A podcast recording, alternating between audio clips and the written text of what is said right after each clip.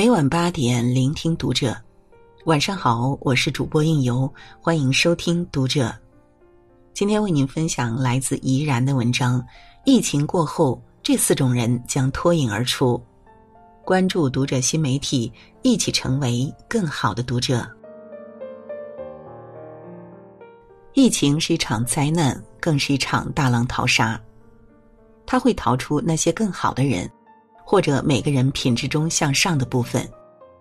虽然现在大部分人宅在家里，同样受到疫情的影响，但疫情一过，当生活重新步入正轨，具备以下特质的人很容易脱颖而出。情绪稳定的人。拿破仑曾说：“能控制好情绪的人。”比能拿得下一座城池的将军更伟大，深以为然。小孩子才会乱发脾气，淡定平和的内心，沉稳持重的情绪，才是一个成年人的制胜法宝。此次疫情中，在武汉方舱医院里，一位清流哥火了。他有些与众不同，周围很嘈杂，他却能够专注于书本，沉浸于阅读。其实他和他的父母一家三口都被确诊为新型肺炎。如果换做别人，面对这样的境遇，或者早就崩溃了。而且在方舱医院里，那么多病人、医生，匆忙的脚步声、聊天声、呻吟声交织在一起，一般人哪还有心思读书呢？可清流哥却泰然自若，仿佛这满世界的喧嚣与他毫无关系。他的照片一经上网，迅速刷屏走红了。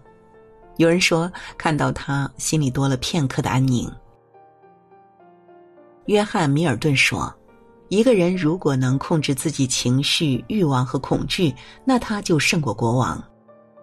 当一个人能控制好自己的情绪时，便意味着他掌握了喜怒哀乐的主动权，可以理性思考，统筹全局。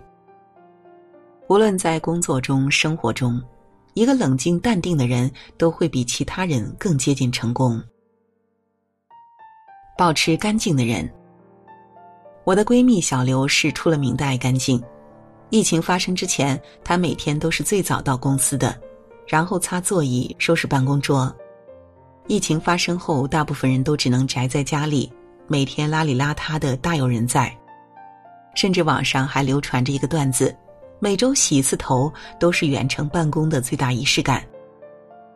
但是小刘每天还是按时起床，像往常一样把自己收拾得干干净净，在家也每天换上洗好的衣服，然后开始擦地、擦桌子，给家里的角角落落消毒。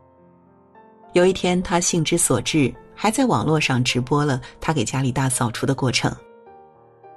直播中，他说。我觉得把家里收拾干净，就是疫情苦难中的一丝甜。哈佛商学院经过多年的研究，发现了一个现象：幸福感强的成功人士，往往居家环境和自身穿着都十分的干净整洁；而不幸的人，通常生活在肮脏邋遢的环境中。我喜欢爱干净的人，在他们身上有一种强大又温和的力量。不是虚张声势的摇旗呐喊，而是静水深流般的尊重自己，热爱环境，营造出一种向上的美好氛围。他们的生命中仿佛自带更新功能，站在清风朗月里，丢掉的是尘埃与旧物，获得的却是精神上的丰盈与满足。保持干净，在疫情期间是为了抵抗病菌。但是从长远的维度来看，活得干净，心才清净。契诃夫曾说：“人的一切都应该是干净的，无论是面孔、衣裳，还是心灵、思想。”我们都不知道疫情过后会迎来怎样的明天，会遇到怎样的机会，但干净做人、利落做事，才是一个成年人迎接明天最好的方式。遵守规矩的人，没有人能够活成一座孤岛。每个人都要与外界联系，无规矩不成方圆。只要人活在社会上，就要遵守规矩。《淮南子》中说：“矩不正不可为方，规不正不可为圆。”成年人最宝贵的财富不是知识、技能、礼仪，而是规矩。成人不自在，自在不成人。懂得规矩、遵守规矩，是迈向成熟的第一步。在这次疫情中，戴口罩、少外出、勤洗手就是规矩，但是有的人偏偏不信。于是我们看到，有人不戴口罩下楼买菜，仅仅十五秒的功夫就被病毒感染。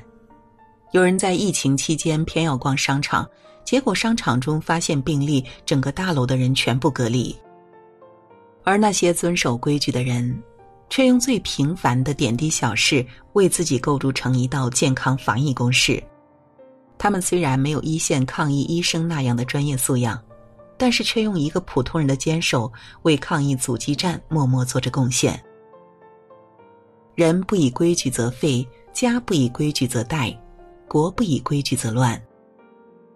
规矩是守规者的金钟罩，也是违规者的捆仙绳。往往遵守规矩的人不必刻意提醒，他们也会在内心为自己设一道红线，一旦越过，自身的警报就会响起。他们的自由如水，在规矩这座堤岸的束缚下，细水长流，生生不息。他们的心灵像树。在规矩这位园丁的修剪下，根深叶茂，绿荫参天。守规矩不是胆小怯懦，而是进退有度。这样的人也必然会为自己迎来尊重与赞许。有转型思维的人，疫情对大多数行业都有打击，尤其是餐饮、旅游、商场、院线等人员聚集性的领域，而身在其中的人。再也不能按部就班、高枕无忧，有些人却看到了新的机遇，顺势做起了转型。在我的朋友圈中，有一名健身教练，疫情爆发后，健身房暂停营业，他也随之进入休眠期。这么挨下去，几乎等同失业，怎么办呢？他另辟蹊径，在朋友圈里每天发布自己录制的健身小视频，教大家如何宅在家里做运动，不变胖。短短几天，他就收获了一大波粉丝，于是他乘胜追击，开发出自己的自媒体账号，一下成了明星教练。他将自己平时在健身房里积累的教学经验录制出来，比一般的网课更具实用性。他还会定期发布健身餐的制作方法，即使一个人也能做好。